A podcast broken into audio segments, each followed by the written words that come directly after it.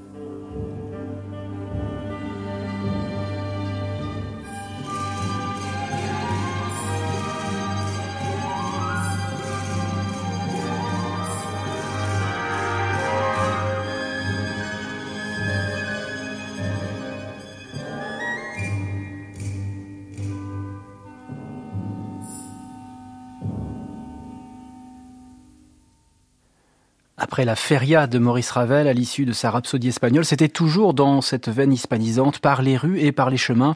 Extrait d'Iberia de Claude Debussy, toujours avec l'orchestre de l'Opéra de Paris, dirigé par Manuel Rosenthal. Cela fait partie de ces enregistrements qui ont été réalisés à la fin des années 50 euh, et qui restent aujourd'hui des, des, références dans l'interprétation de, de, Ravel et de, de Debussy. Des enregistrements qui ont été réalisés dans un théâtre euh, qui n'existe plus, l'Apollo, rue de Clichy, avec, nous dit Manuel Rosenthal, une équipe technique française, Jacques Prader, directeur artistique, Pierre Rosetval, preneur de son, et puis du matériel euh, américain. En tout cas, des Américains étaient là, puisque, je cite toujours Manuel Rosenthal, cela nous a fallu euh, une prise de son sur deux pistes, autrement dit, la stéréo. En 1957, la France enregistrait encore obstinément des monos qui furent caduques quelques mois plus tard. Le coup de chance fut donc qu'avec ces deux bandes, relevant de l'expérimentation d'une firme réputée pour ses réalisations techniques, on puisse obtenir de nos jours des stéréos parfaites, des stéréos qu'on entendait dans ces œuvres de Ravel, de Debussy, et puis dans une autre œuvre non seulement hispanisante mais espagnole, ce sont les Nuits dans les jardins d'Espagne de Manuel de Falla, que Manuel Rosenthal a enregistré toujours avec l'Opéra de Paris, en compagnie de la pianiste Yvonne Loriot, certes seconde épouse d'Olivier Messiaen et son inspiratrice, Yvonne Loriot au nom d'oiseau prédestiné pour Messiaen, mais surtout une grande interprète de son temps, comme on entend dans cet enregistrement.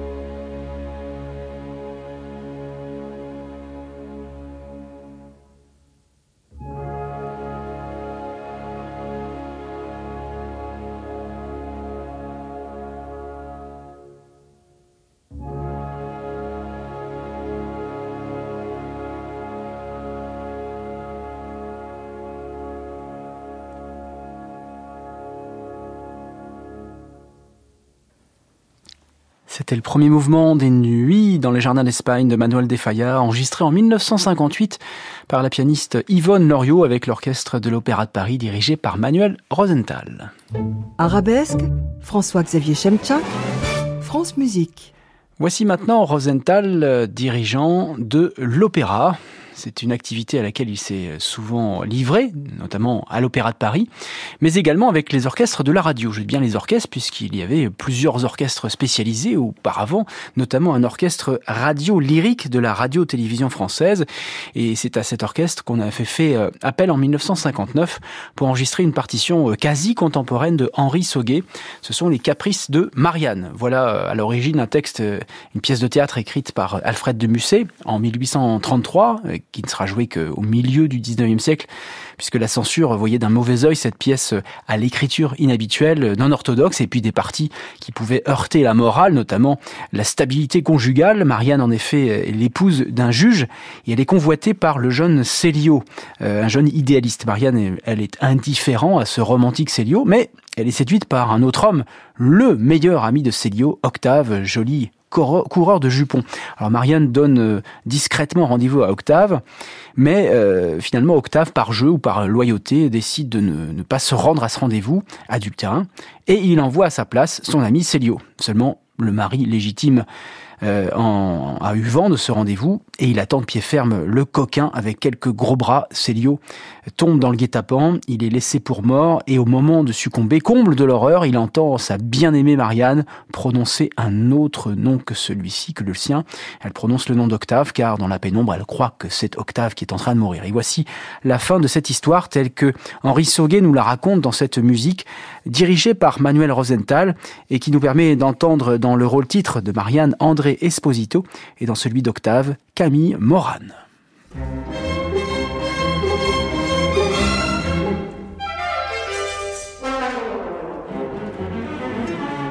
Merci Seigneur, Seigneur, merci. La la la la la la la la la. La la la la Et maintenant Voici une belle nuit. Et celle-ci vraiment Doit m'être comptée Chéliot est heureux dans les bras de Marianne. J'ai fait quelque chose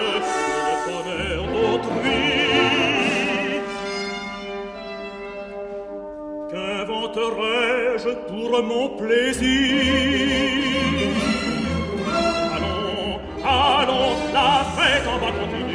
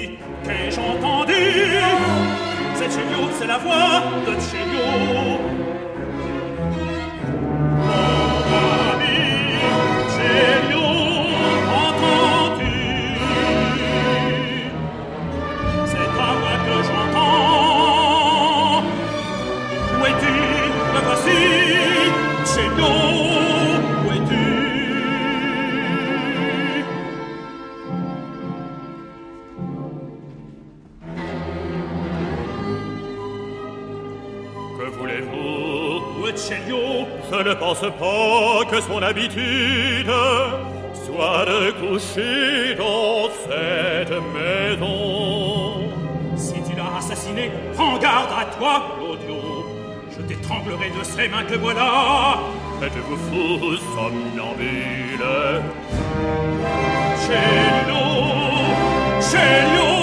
Où es-tu Je suis chez moi et je n'y ai vu personne.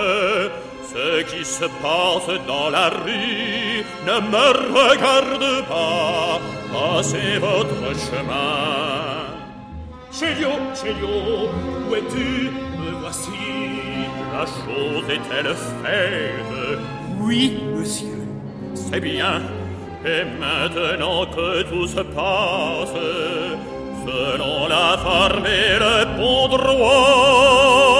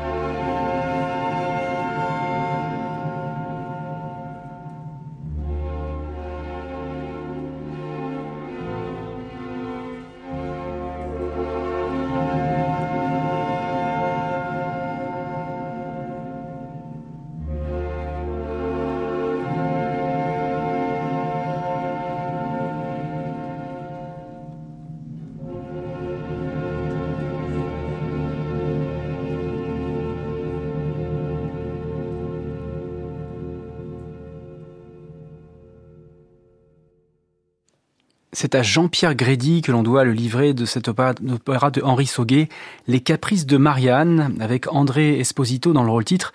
Camille Moran chantait le rôle d'Octave. On entendait également Louis-Jacques Rondeleu dans le rôle de Claudio, avec l'orchestre radio-lyrique de la RTF dirigé par Manuel Rosenthal. Cet orchestre radio-lyrique a été euh, créé en 1941. Ses directeurs musicaux sont appelés Jules Gressier ou Pierre-Michel Lecomte.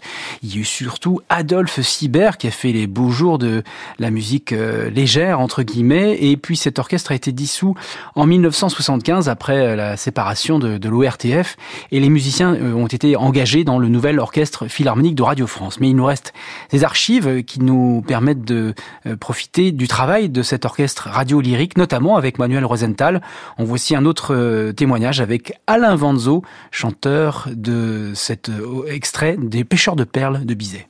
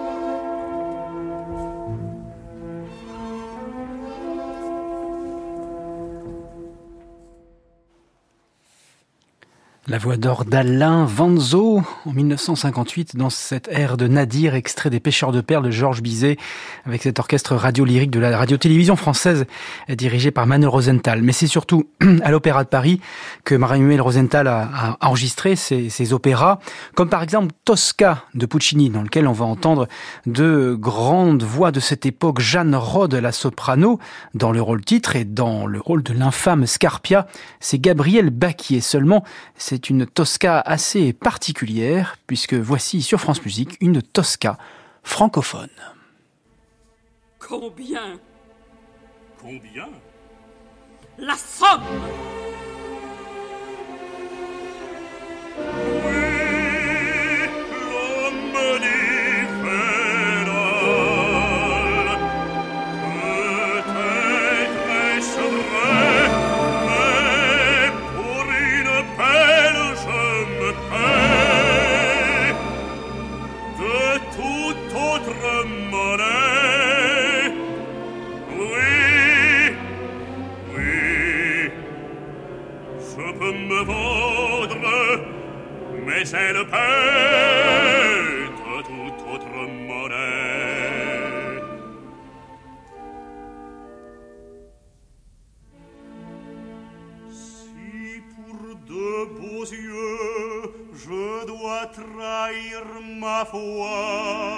il me faut un sac.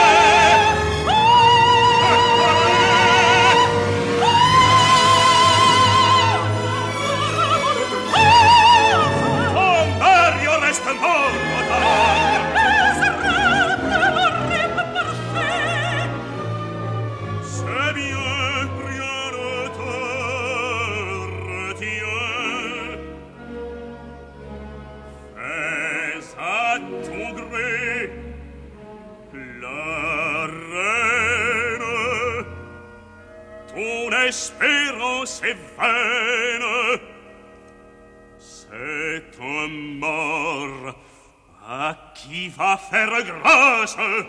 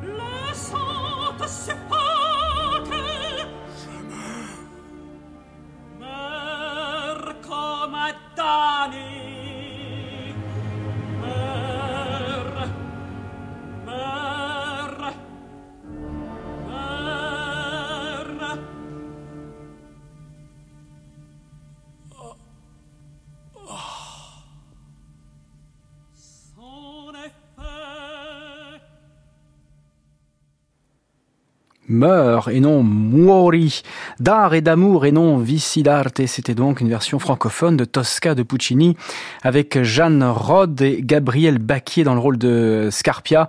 L'orchestre du Théâtre National de l'Opéra de Paris était dirigé par Manuel Rosenthal. Arabesque, François-Xavier Chemchak, France Musique. Ces mêmes interprètes euh, à la fin des années 50 ont enregistré euh, plusieurs partitions symphoniques, comme par exemple Jeu de Claude Debussy, puisqu'on est en plein Roland Garros. Cela tombe bien, voici cette partition de 1912 qui évoque une partie de tennis. C'est en tout cas l'argument de Václav Nijinsky, immense danseur et chorégraphe pour le coup de ce spectacle de mai 1913 au Théâtre des Champs-Élysées. Dans un parc au crépuscule, une balle de tennis s'est égarée. Un jeune homme, puis deux jeunes filles s'empressent à la rechercher. La lumière artificielle des grands lampadaires électriques qui répand autour d'eux une lueur fantastique leur donne l'idée de jeux enfantins. On se cherche, on se perd, on se poursuit, on se querelle, on se boude sans raison. La nuit est tiède, le ciel baigné de douce clarté, on s'embrasse. Mais le charme est rompu par une autre balle de tennis jetée par on ne sait quelle main malicieuse. Surpris et effrayé, le jeune homme et les deux jeunes filles disparaissent dans les profondeurs du parc nocturne. Alors Debussy a écrit un immense chef-d'œuvre à ce sujet. Peut-être était-il un peu sceptique quant à cet argument de Nijinsky et au résultat sur scène. Il écrit à l'un de ses amis, il y avait là un parc, un tennis, la rencontre fortuite de deux jeunes filles et d'un jeune homme à la poursuite d'une balle perdue, un paysage nocturne mystérieux avec ce je ne sais quoi d'un peu méchant qu'amène l'ombre, des bonds, des tours, des passages capricieux dans les pas, tout ce qu'il faut pour faire naître le rythme dans une atmosphère musicale. D'ailleurs, il faut bien que je l'avoue, les spectacles des Russes m'ont si souvent ravi parce qu'ils ont de sans cesse inattendu la spontanéité naturelle ou acquise de Nijinsky m'a si souvent touché que j'attends comme un enfant bien sage à qui on a promis le théâtre, la représentation de jeux dans la bonne maison de l'avenue Montaigne qui est la maison de la musique. Debussy parle bien sûr du théâtre des Champs-Élysées. Voici donc sur France Musique Jeux au pluriel de Claude Debussy par l'Opéra de Paris dirigé par Manuel Rosenthal.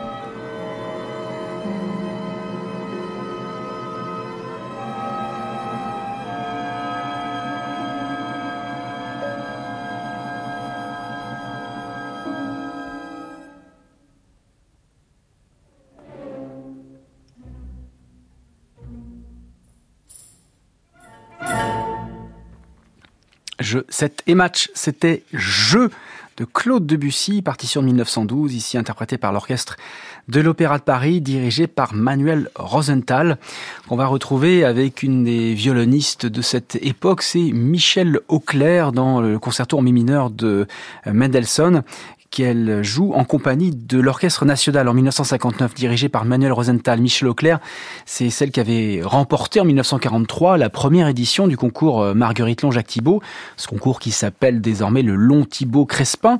1943, côté piano, le vainqueur euh, s'appelait Samson François. Et Michel Auclair euh, fut, comme Ivry Gitlis, comme Manuel Rosenthal et comme quelques autres, élève de Jules Boucherie, mais aussi de Jacques Thibault, cofondateur de ce concours.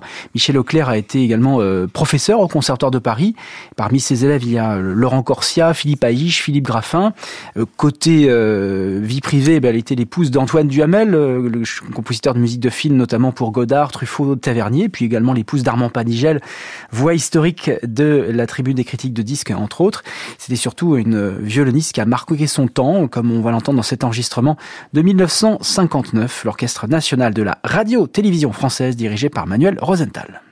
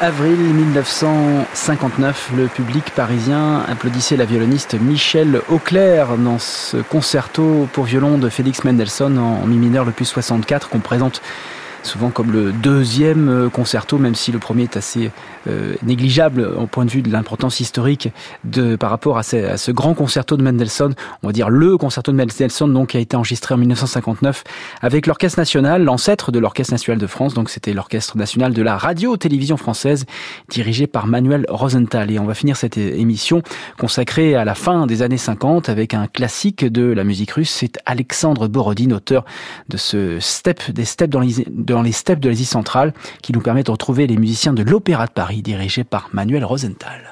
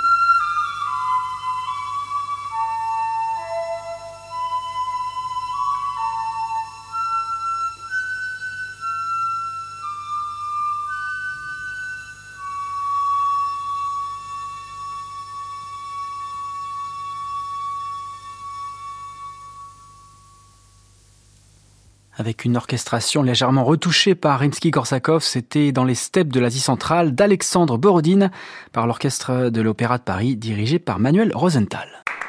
À réécouter sur francemusique.fr.